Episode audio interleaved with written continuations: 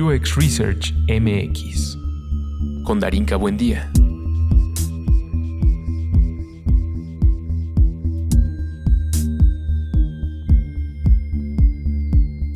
Entrevista con Carla Paniagua, directora de la especialidad del diseño del mañana en Centro. Yo soy antropóloga visual. He escrito tres libros, artículos de investigación y columnas. Soy conferencista, docente y curiosa profesional. Publiqué mi primer cuento a los 11 años, en la jornada para niños.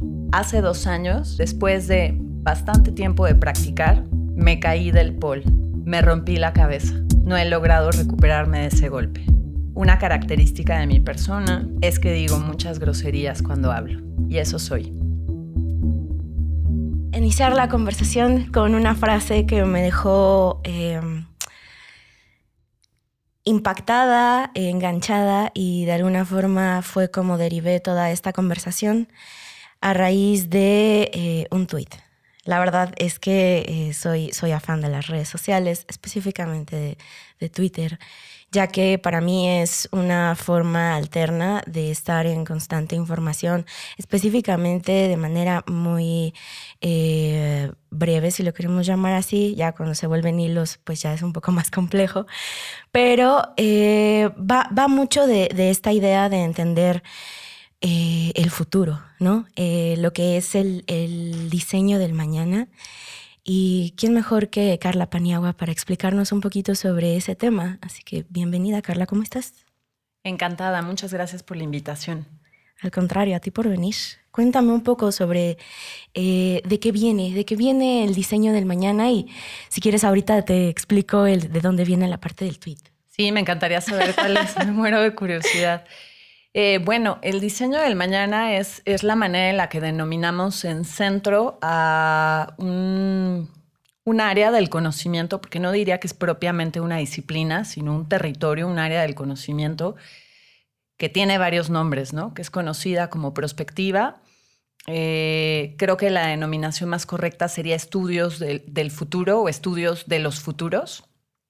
Es un campo muy vasto que surgió digamos, es un campo que no es nuevo, empezó a profesionalizarse a mediados del siglo pasado, después de la Segunda Guerra Mundial.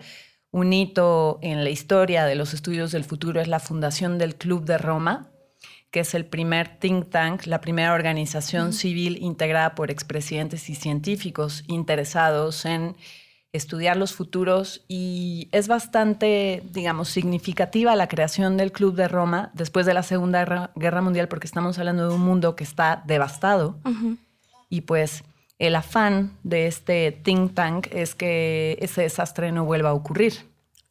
Entonces, a partir de ahí, digamos, no es que pensar en los futuros sea algo que nos es ajeno, es algo inherente a nuestro cerebro. Sí.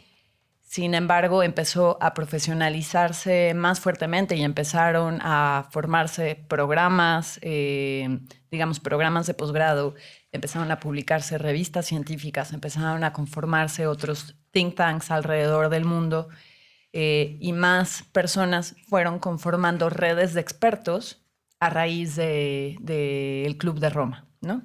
Es así entonces, como nosotros llamamos a, nuestra manera de ver, nuestra manera de bajar y de poner en práctica los estudios del futuro con un giro em, hacia las industrias creativas, pero básicamente es de lo que estamos hablando es de perspectiva o estudios de futuros.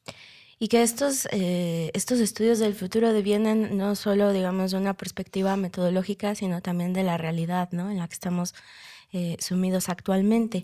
El tweet con el que yo, eh, eh, digamos que chispé esta, esta alerta de conversación fue justo lo que fueron a hacer como una práctica didáctica a, a, Manalco, en el Estado de México. Ah, ok, ok, de acuerdo, ya entendí. y la frase era descifrar las señales del presente para idear los futuros posibles, probables o preferibles de la producción de alimentos orgánicos.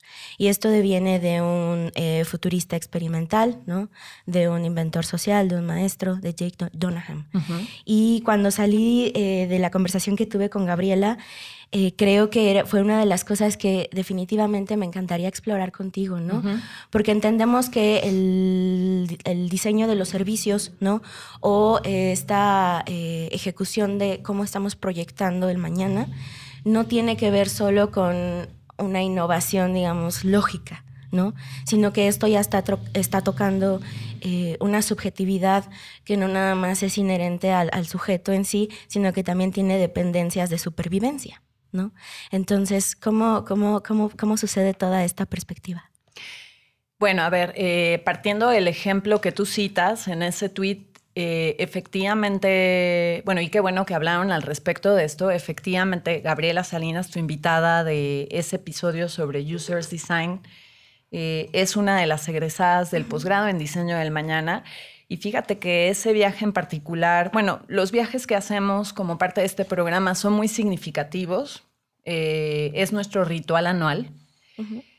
porque en este programa lo que hacemos es que una vez al año los estudiantes que están por egresar eh, planean un viaje de trabajo y en este viaje también, a este viaje invitamos a los estudiantes de nuevo ingreso. Entonces hay un cambio de estafeta entre generaciones. Y los estudiantes senior, digamos, deciden el tema y el destino. Y nos vamos de fin de semana a trabajar. Este viaje es conducido efectivamente por Jake Donagan, que es doctor en Future Studies. Él es egresado del programa de la Universidad de Manoa, Hawái y pues básicamente Jake es nuestro mentor internacional y él conduce esta experiencia. Lo que queremos hacer con esto es lograr una inmersión en la cual se hace pues el método que tú acabas de, referir, porque lo que hiciste, lo que yo intenté hacer en ese tweet y tú lo acabas de retomar, te lo agradezco, es la descripción de un método tradicional. No es el único método, pero es un método mainstream, ¿no? Una forma, un modelo mainstream para diseñar futuros. ¿A qué me refiero? Un modelo genérico de futuros, descrito por Joseph Boros, comprende cuatro momentos. Un primer momento, que es el de el análisis de los inputs o análisis de las señales, donde tú analizas qué está pasando, cuáles son los pulsos que están ocurriendo aquí y ahora que te indican el cambio por venir, el posible cambio por venir. Después hay un segundo momento que es el momento de análisis prospectivo, donde se combinan diversas técnicas, diversos métodos, porque hay, hay más de 100, hay cientos de métodos, pues. No hay uno solo. El que más se utiliza es el método de diseño de escenarios de Michel Godet, pero hay realmente hay muchas variaciones, muchas adaptaciones. Em, o sea, eh, simplemente en el manual de métodos de Millennium Project te vas a encontrar alrededor de 100 métodos diferentes. Entonces, dependiendo de cuál sea el tiempo, el outcome que esperas, el tipo de, el perfil de participantes que tienes, pues es el método que eliges. Después hay un tercer momento, que es el momento de los outputs, donde se elaboran escenarios alternativos de largo plazo. Eso es muy importante. Lo correcto es hablar no de futuro, sino de futuros.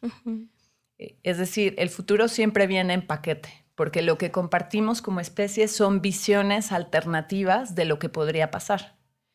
No sabemos qué va a pasar, el futuro no se puede predecir, no, no es una entidad material, es una evocación colectiva en realidad, ¿no? Dice Arjuna Padurai que el futuro es un hecho cultural porque en realidad es como una especie de bien común, lo producimos en conjunto. Entonces, en este tipo de ejercicios se producen escenarios de largo plazo, estoy hablando de, 10 años en adelante, en torno a un tema de interés. Por ejemplo, en el viaje a Manalco, el tema de interés era la producción de alimentos. Entonces, fuimos a una zona productiva. Y el último momento, que es creo que el que se descuida más desde mi punto de vista, pero es importantísimo, es el momento de la estrategia. Es decir, una vez que tú fuiste capaz de analizar las señales, de con base en esas señales hacer una proyección hacia el futuro, imaginar futuros alternativos y elegir qué futuro te gusta más, cuál es el más deseable, tú tienes que, en función de eso, decir, ok, yo ya sé a dónde quiero ir, cuál es la estrategia que me va a permitir concretar el futuro deseable o evitar el futuro no deseable. Ese es el cuarto momento, el momento de la estrategia, de qué tengo que hacer mañana y los años subsiguientes para en 10 o 20 años concretar el futuro más deseable. Es así como se trabaja. Entonces, efectivamente, hay mucho de lógica. Hay, pues sí tiene que haber ingenio, pero yo diría que es 30% de ingenio y 70% de talacha. Em, no es un acto que tenga que ver con cuencos tibetanos, ni rezos, ni cartas del tarot. No es un acto de adivinación. Es un acto de análisis es un acto de inteligencia colectiva mm, y con base en eso, pues se definen tácticas para concretar esos futuros deseables.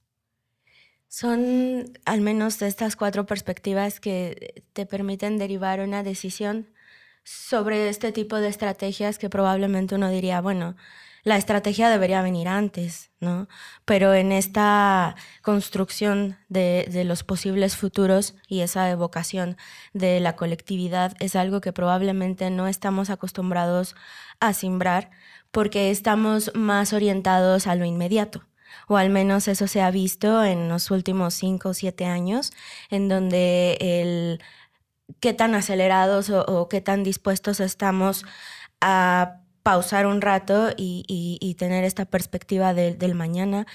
¿Qué, ¿Qué, sería para ti como el, pues no, no, está bien hablar de atajos, por supuesto, pero casi siempre estamos buscando justo ese, ese determinismo inmediato, ¿no?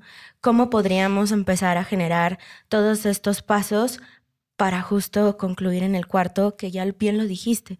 La estrategia es eh, lo, más esencial y siempre carece de, sentido, inclusive en las empresas o en los momentos en donde estamos colectivamente trabajando, en donde probablemente es lo más importante o es lo que conlleva todo el resultado, pero que no estamos viendo en la ejecución per se.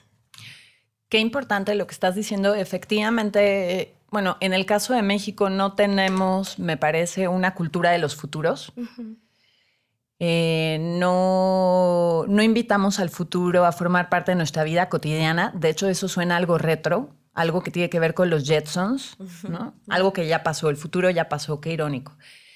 Eh, aunque nuestro cerebro está diseñado para pensar en futuros alternativos y tomamos decisiones cada día en función de nuestras visiones del futuro, o sea, en función de tus visiones del futuro, decides qué te vas a poner, qué vas a echar en tu maleta, con quién vas a andar, con quién no vas a andar, con quién te vas a acostar, etcétera, qué vas a estudiar. Creo que no procesamos con profundidad el impacto que tienen esas decisiones en nuestra vida. O sea, sí necesitamos de repente que alguien nos acude y nos provoque y nos enseñe cómo pensar sistemáticamente los futuros. O sea, el cerebro está diseñado para eso, pero hay que entrenarlo, pues. Es como, eh, es un lenguaje. Entonces, es como que tu cerebro está entrenado para aprender alemán, pero si no te enseñan alemán no lo vas a hablar. Lo mismo pasa. Entonces, ¿cómo le hacemos? Respondiendo a tu pregunta, ¿cómo se hace? Hay muchísima información circulando en, la red. Les voy a hacer algunas recomendaciones y también hay cursos, pues. Hay posgrados, hay cursos chiquitos, hay cursos grandotes, hay un montón de libros que se pueden consultar. Porque tienes que entrenar a tu mente para aprender a pensar sistemáticamente los futuros. O sea, no es algo que ya traigas incorporado en el ADN, te lo tienen que enseñar. Eh, entonces, por ejemplo, ¿a quién podemos acudir? Para quienes digan, sí, sí, sí, a mí me interesa entrenar a mi cerebro, ponerlo a tono con el pensamiento de futuros, pues está el Club de Roma, Millennium Project, el Institute for the Future, está eh, la World Future Society, la World Future, Futures Studies Federation, eh, la Fundación Javier Barrosierra. En México hay una gran tradición de futurología. Bueno, no me gusta el término futurología, pero hay una gran tradición eh, en términos de ejercicio profesional de estudios de futuros hay, mucha gente, muchos profesionales de los futuros en nuestro país, gente que se dedica a tiempo completo a eso y que además tienen años en esto, pues no es algo que empezó ayer. Mm, y pues hay que acudir a estos expertos, ¿no? Y hay mucha información gratuita que está disponible en las redes. Quienes quieran aprender y digan, sí, yo quiero entrar a un bootcamp por ejemplo, un curso corto, pues, por ejemplo, en Centro, nosotros abrimos un bootcamp de estudios de futuros tres veces al año. Y quienes digan, de plano, yo estoy en el hoyo, quiero aprender, entrenarme, ni siquiera para mi organización, para mi persona, quiero aprender a diseñar la siguiente etapa de mi vida, tenemos también un, curso que abrimos el año pasado, que la verdad es de las mejores cosas que hemos hecho. A mí me sirvió muchísimo. Hicimos, eh, estamos haciendo un curso de futuros personales, donde te enseñamos cómo diseñar la siguiente etapa de tu vida. Por ejemplo, en mi caso, que estoy en la mediana edad, diseña mi retiro. Y me di cuenta de que no estaba preparada y necesitaba un plan de acción. Fue una cosa súper fuerte, ¿no? Entonces, se tiene que aprender, se tiene que entrenar. También tenemos cursos súper chiquititos de dos horas, como para hacer una primera inmersión, que se llama microdosis de futuros. Y con cinco personas abrimos y nos llevamos la microdosis a todo el país, a todo el mundo, porque de hecho ya las hemos llevado a otros países. Entonces, te tienes que entrenar. Para quienes dicen, no, pues yo quiero leer, no, no quiero ir a un curso, quiero empezar por leer, eh, pues hay que leer autores como Jim Dator, Wendell Bell, Tomás Miklos, Antonio Alonso Concheiro, eh, Margarita Arroyo, Guillermina Baena, eh, Concepción Olavarrieta. Hay un montón de autores. Allá afuera yo estoy mencionando solo algunos. Eh, bueno, a Joseph Boros ya lo mencioné, Mary Conway, José Ramos. por ejemplo, hay journals. Está el Journal of Future Studies, que es eh, open source. Y entonces yo lo puedo consultar y bajar un montón de papers y poder conocer distintos métodos y distintos casos. Entonces, pues si quiero aprender a hablar otro idioma, tengo que estudiar. Claro. ¿no? Puedo estudiar online o puedo ir a, a la Alianza Francesa si, si yo funciono mejor en un curso presencial, pero de que hay material para entrenar mi cabeza, por supuesto que lo hay. Y lo dices muy, muy, muy claro, ¿no? Cualquier, y no solo esta disciplina, cualquier disciplina requiere compromiso, requiere de disciplina de estar todo el tiempo, ¿no? Indagando y profundizando. Eh, tocas otro punto muy importante que son los papers y es otra de las cosas con las cuales eh, me gustaría platicar contigo porque inclusive antes de entrar de lleno a, este desk research que suelo hacer cuando invito a conversar a las personas que están en esta industria o, están eh, comprometidas con el conocimiento, deviene de la parte de eh, tu forma de escribir. Tu forma de escribir es, es, algo con lo que yo conecté mucho porque es, y perdón, a lo mejor no es el mejor término, pero es muy guamera. O sea, deviene mucho de eso, ¿no? De, de, esa percepción del sujeto, de cómo esta subjetividad siempre está permeando esas palabras y cómo nos posibilita estos escenarios, ¿no? Uno de los que definitivamente para mí fue clave y, te lo comparto porque he tenido algunos cursos en los cuales utilizamos este ejemplo y te lo digo por un caso personal de tertulia de amigos, que son las aplicaciones de las citas online. ¿no? Y tienes un libro, ¿no? Tienes un libro que justo habla de, estos posibles escenarios. Es Busco pareja, es demasiado pedir. Un estudio sobre las representaciones del sujeto en Internet. Me pareció un tema fantástico porque es algo de lo que no estamos hablando en esta construcción subjetiva del sujeto y de cómo está orientado desde una visión que probablemente toca con lo que te decía anteriormente, que es lo inmediato, ¿no? Lo que, lo que me funciona ahorita y creo que tiene que ver y está unido con, esta conversación del diseñar el futuro, qué quiero para mí, ¿no? ¿Cómo fue tu proceso para escribir eh, esto que deviene de muchos capítulos y que también ya tiene, ya tiene tiempo, ¿no? Platícame un poco. Bueno, publiqué ese libro en Río Subterráneo en el 2017, lo presenté en la FIL el año pasado, gracias por preguntar. Y, qué simpático que encuentres huellas de mi formación. Pues sí, seguramente. No, no, nadie niega la cruz de su parroquia. Yo estoy muy orgullosa de, de mi alma mater. Creo que en mi escritura se ve no nada más mi formación en la UAM Xochimilco, se ve también mi formación como antropóloga en el CIESAS, institución de la que también estoy muy orgullosa. Y el libro al que estás haciendo referencia fue en una primera versión mi tesis doctoral. Entonces fue así como desarrollé la investigación, aunque tiene título de nombre de autoayuda, lo cual no tendría nada de malo, sería yo millonaria quizás. No es un libro de autoayuda, em, es esa frase que tú mencionas, busco pareja es demasiado pedir, es algo es un, un, pedacito de discurso que encontré en parte de mi corpus y lo que hice fue un estudio de antropología visual en el marco de un, del doctorado que hice en, en Iconos. Hice un doctorado en estudios transdisciplinarios de la cultura y el propósito era entender qué nos dice acerca de las personas que buscan pareja en Internet su discurso. Uh -huh.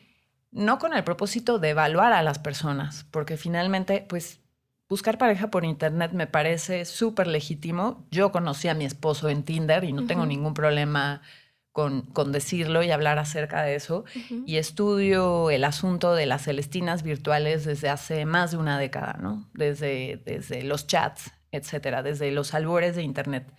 Entonces, bueno, los albores de Internet para mí, digamos, no en el mundo, sino a partir de que yo empecé a tener acceso a Internet por ahí de 1997.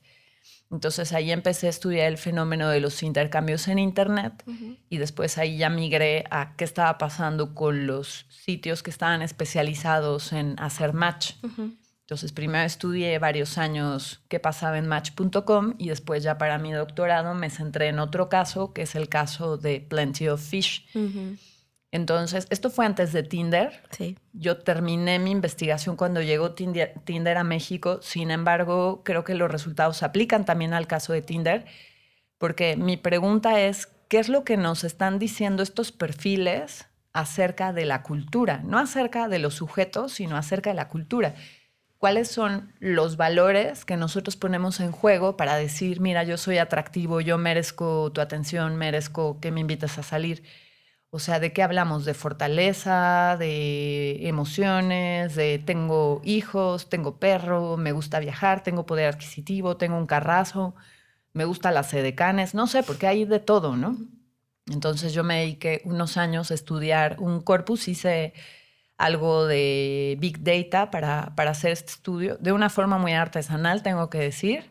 O sea, es un estudio de Big Data antes de que se hablara de Big Data, uh -huh. creo.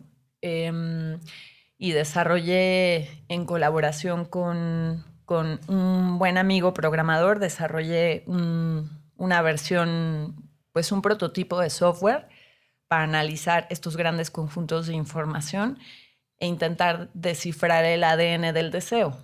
Ok, wow. Y pues fue un estudio muy triste, por momentos lloraba, la verdad. ¿Qué encontraste ahí? Pues encontré primero como un afán muy platónico eh, como encontré una tendencia a que los usuarios se presenten como entes incompletos, que esperan ser completados. Entonces, eso me da mucha tristeza porque creo que si buscas pareja mostrándote como un ser incompleto, te vas a encontrar otro ser incompleto. Y pues más bien vivimos en una era en la que no se trata de buscar medias naranjas, sino de buscar naranjas completas para tener más jugo, como dicen, ¿no? Para tener el jugo de dos naranjas. Pero si tú dices, o sea, los usuarios se presentan diciendo, a mí me falta esto, a mí me falta el otro, yo deseo esto, yo deseo lo otro, en vez de mostrar sus dones. Entonces, como que lo que encontré fue una, un gran discurso de la incompletud. Okay. Eso yo no lo esperaba, la verdad, pero okay. fue, fue muy revelador. Ok. Creo que tiene el, al menos dos vertientes, si lo queremos ver así, que eh, me da la oportunidad de saltar a otro de tus papers que me encantó muchísimo y es algo con lo que he debatido muchísimo en el trabajo y, y con algunos colegas.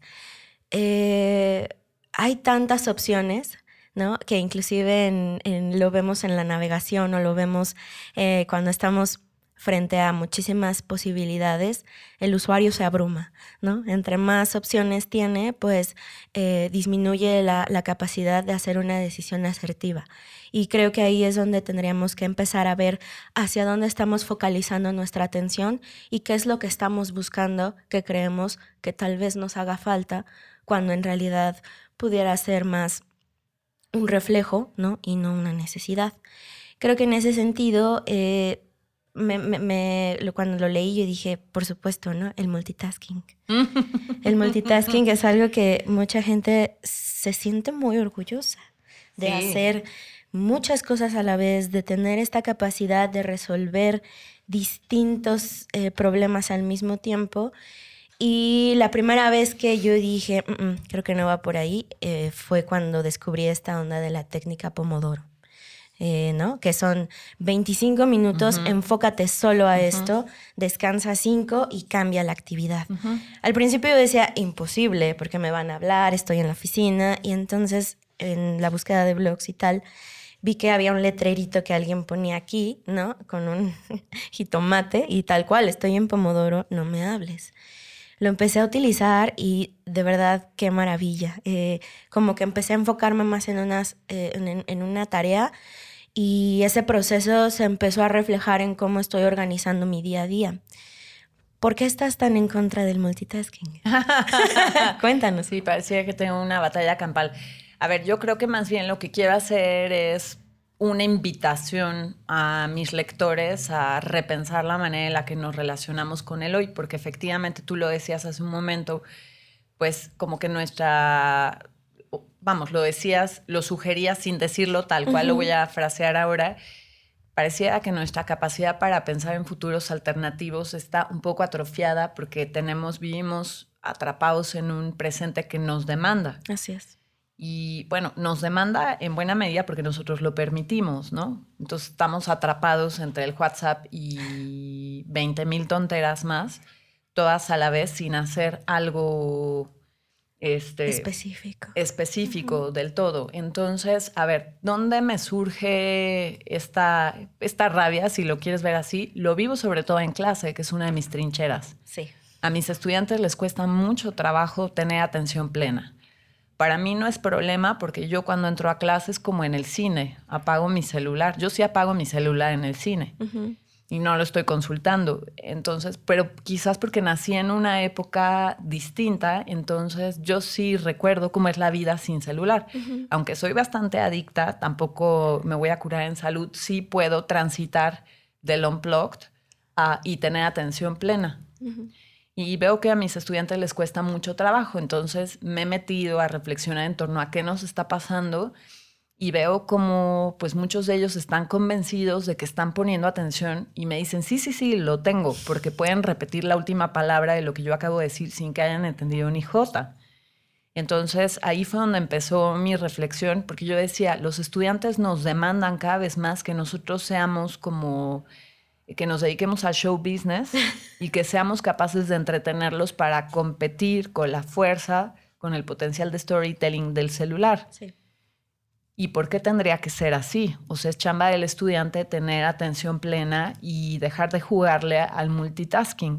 Y cuando me metí a estudiar un poco acerca de eso, descubrí que no era la primera persona, obviamente, en preocuparme por eso. Hay mucha evidencia científica que indica, sin hacerle, o sea, y- evidencia científica de journals, pues. No, no es que lo leí en el Cosmopolitan, aunque seguro Cosmopolitan ya lo dijo también. Hay mucha evidencia en términos de que no es posible atender igual cuando estás en el celular en clase. Ya no hablemos del resto de tu vida en clase. Si estás en el celular o estás comprando, porque me ha tocado verlo, estás comprando, este, no sé, boletos para un concierto mientras estás en la clase, no pones igual de atención. Si estás haciendo dos cosas a la vez, pero no las estás haciendo Bien. plenamente. Entonces, eh, eh, para mí el aprendizaje, bueno, el aprendizaje es una parte muy importante de mi vida, pues me lo tomo muy en serio y trabajo muy duro para preparar una clase como para que me gane la partida mapaches haciendo cosas. ¿Ves? Pasa. Entonces, sí me frustra mucho y yo digo, pues deja de creerte la gran cosa porque eres multitasking, porque eso no significa nada. No estás aprendiendo con plenitud. ¿Y qué es lo que pasa? Hay algo más profundo, que es el aprendizaje dicho por Gregory Bateson es cambio, pero es cambio profundo. Cuando tú aprendes algo, cambias. Si no pones atención, no vas a cambiar. Y no puedes después de eso ser un cretino y culpar al profesor. O sea, eso no se vale, no se hace. Pues bueno, sí se hace porque los estudiantes lo hacen todo el tiempo. Y a mí eso se me hace una pasada de lanza, pues. Entonces, de alguna manera, ese era mi grito desesperado y lo sigue siendo, como de decir, pues deja de alardear de ser multitasker, porque eso no significa nada y porque así no vas a aprender de verdad, ¿no? Claro, y no sucede solo en el salón de clases, ¿no? O sea, sucede cuando das un workshop y tienes a tus stakeholders y lamentablemente de la, de la hora que te agendaron, en realidad tienes 20, porque los otros 40 están computadora o celular, ¿no? Y eh, te, doy crédito parcial, dirían en alguna serie por ahí, porque eh, también es cierto que hay otros modos de aprendizaje sobre la marcha en cuanto a estar en una pantalla o estar en eh, una, una, pestaña, ¿no? Pero también de, de, este cambio y de este choque cultural que tenemos sobre las posibilidades del aprendizaje para las diferentes generaciones, es algo que a mí actualmente me está costando mucho trabajo, ¿no? Sí. Por ejemplo, lo, más rápido que se me ocurre ahorita es mi hermana. O sea, mi hermana está terminando la preparatoria en línea. Y lo cierto es que cuando estoy indagando sobre el aprendizaje y lo que ella está viendo y adquiriendo, pues no está mal. Eh, siempre traigo como este también, y supongo que es un romanticismo de haber ido a la escuela y de haber vivido toda la situación en el contexto real. Eh, que ya no hay como esta sensación del compromiso que adquieres inclusive de llegar al trayecto, de sentarte, de todo lo que implica ese ritual que acompaña al aprendizaje, que no necesariamente sucede en el salón de clases, ¿no? Sí, bueno, de hecho, quise aclarar, no estoy peleada con el uso de, de, tecnologías o de recursos audiovisuales. Yo misma uso apoyos de YouTube o de no sé, de otras plataformas y sugiero eh, y remito a mis estudiantes a que vean materiales que están en línea, etcétera. O sea, soy amiga de Internet, por supuesto que lo soy, y utilizo tantos recursos como me sea posible. Y de hecho hago ejercicios con mis estudiantes. Ahora me viene a la mente un ejercicio muy específico que hago, eh, sobre todo lo he hecho en licenciatura, con estudiantes que están entrenándose en hacer entrevista etnográfica por primera vez. Los pongo a entrevistar a Mitsuku, eh, un chatbot con inteligencia artificial que ha pasado la prueba de Turing en varias ocasiones y que es muy interesante interactuar con ella y los pongo a interactuar en tiempo real todos juntos al mismo tiempo conversando con Mitsuku y después reflexionamos acerca de eso pero todos juntos al mismo tiempo haciendo una cosa a la vez, pues, o sea, no estoy peleada con Internet ni con las nuevas tecnologías. Más bien, yo creo que, más que estar peleada con algo, creo que soy, soy defensora de la atención plena, porque sí quiero sacar el mayor provecho posible del tiempo que los estudiantes están en clase, que son dos horas, cuando mucho cuatro horas en una clase de posgrado. Entonces yo digo, si ya estamos aquí y queremos cambiar, porque eso es aprender, pues pongamos todo en nuestra parte para que eso suceda. Y si estás en cinco cosas a la vez, va a ser muy improbable que eso pase. Y que cumplas una. Exacto, no va a suceder por ninguno de los costados, ¿no? Muy de acuerdo, muy de acuerdo. ¿De qué va eh, la cuestión de eh, los estudios transdisciplinarios, ¿no? que era algo de lo que estábamos también conversando en, nuestro documento? Y eh, justo lo que yo te estaba preguntando era si teníamos esta perspectiva de serlo, ¿no? Y al inicio de la conversación tú decías, no es que sea una necesidad y tampoco creo que sea plausible, pero... Y, es lo que te decía que, que, a veces peleamos con la academia, ¿no?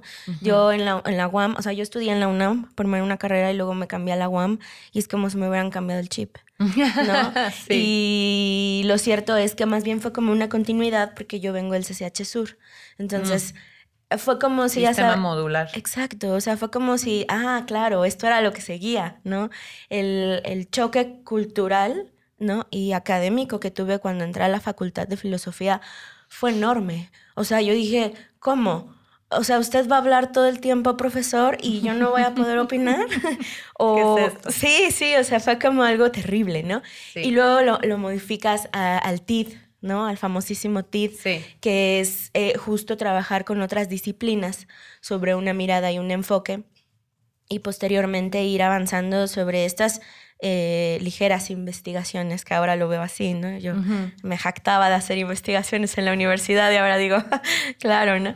Pero ese, ese ejercicio continuo de los 12 trimestres a mí me ayudó a reforzar toda la parte metodológica, ¿no? Que requiere la demanda de los procesos de la investigación, que se empapa mucho de esta idea de ser transdisciplinarios. Y tú me comentabas que eh, no es que sea sí o no, sino es que hacemos con esa posibilidad, ¿no?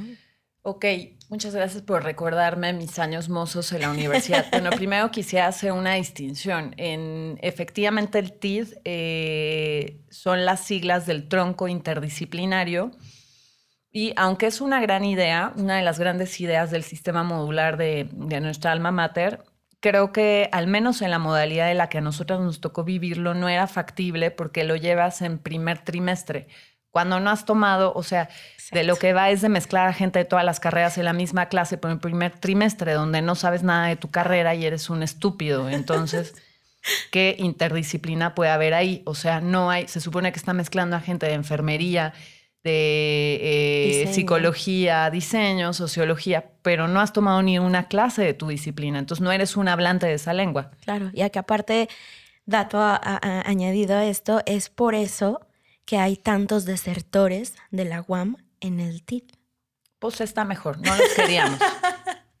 Vivimos mejor sin ustedes, gracias. Sí, así es, es una realidad, ¿no? ¿Y qué, pasa con eso? ¿Por qué necesitamos, y creo que es un ejemplo muy importante para adecuarlo a, cómo estamos trabajando hoy en día, al menos en la industria de la experiencia de usuario, que es que nos están demandando constantemente eh, esta teoría, pero nunca la hemos llevado a la práctica. Como de poder dialogar con otras disciplinas. Además. Pues sí, está cañón. Es que no está tan sencillo, pero bueno, creo que cada vez más, em, digamos, cuando tú, por ejemplo, egresas de tu licenciatura y te metes a hacer un posgrado, ahí está tu oportunidad de hacer un crossover. Y si después te, metes a cursos de educación continua, te puedes volver un profesional híbrido. Entonces ahí tienes la posibilidad de aprender a hablar muchos idiomas. Pues pero quisiera marcar una diferencia entre este tipo de ejercicios que ya dijimos que el agua, pues, buen intento, pero no se logra porque pues no estás formado en tu disciplina cuando se hace el ejercicio. Y la transdisciplina, para quienes estén interesados en saber qué onda con la, con la transdisciplina, les recomiendo leer, por ejemplo, el manifiesto de la transdisciplina de Basarab Nicolescu, que es como un primer ejercicio, un primer documento, un documento seminal donde se establecen los porqués de, abordar problemas transdisciplinariamente. Y creo que sí hay una diferencia, no de más a menos, pero sí hay una diferencia de enfoque entre la interdisciplina y la transdisciplina. En la transdisciplina, el propósito es que haya un diálogo justo que rompa las barreras disciplinarias, pero un diálogo para abordar problemas complejos, desde la multicausalidad y la multicapa. Entonces, esto pues ya no es enchilame una.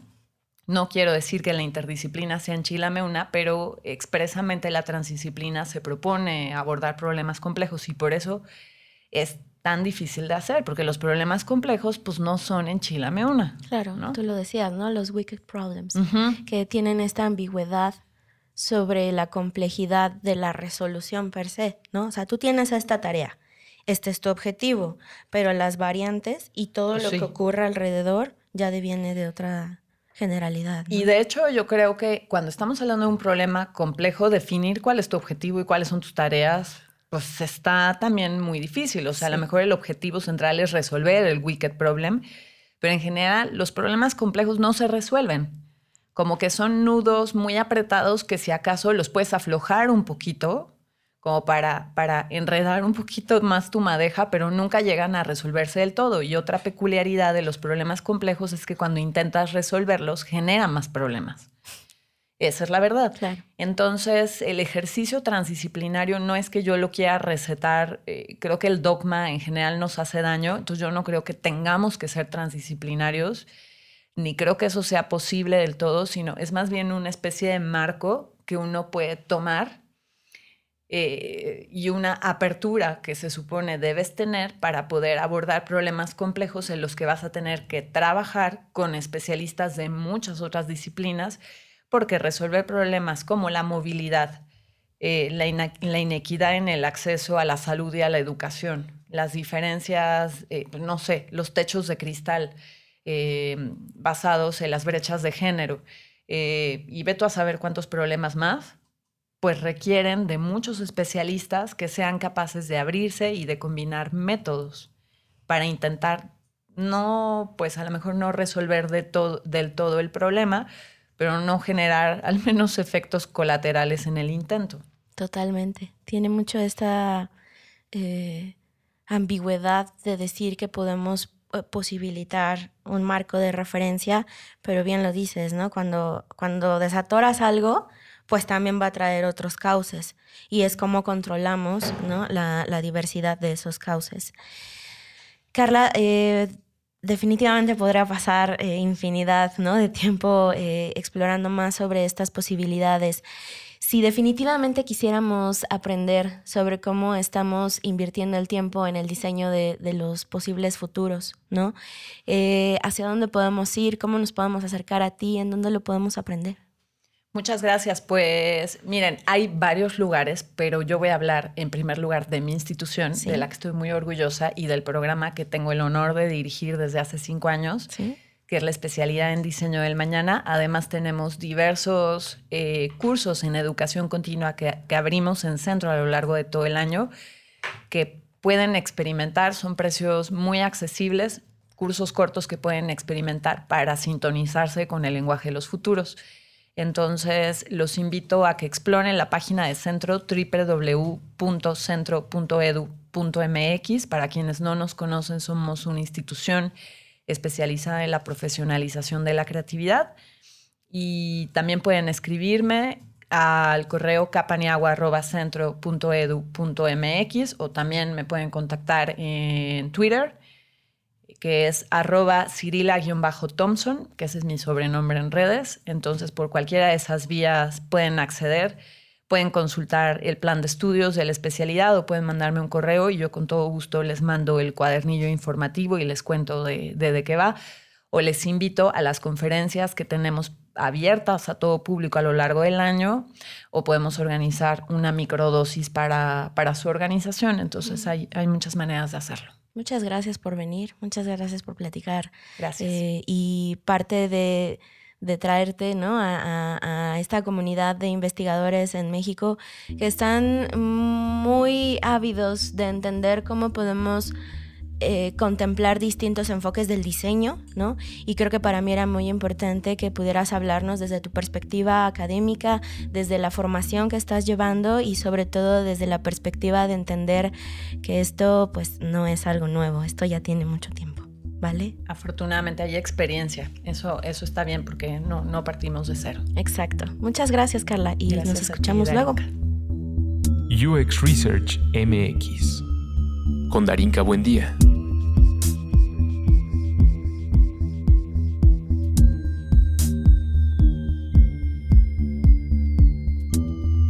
Entrevista con Carla Paniagua, directora de la especialidad del diseño del mañana en Centro.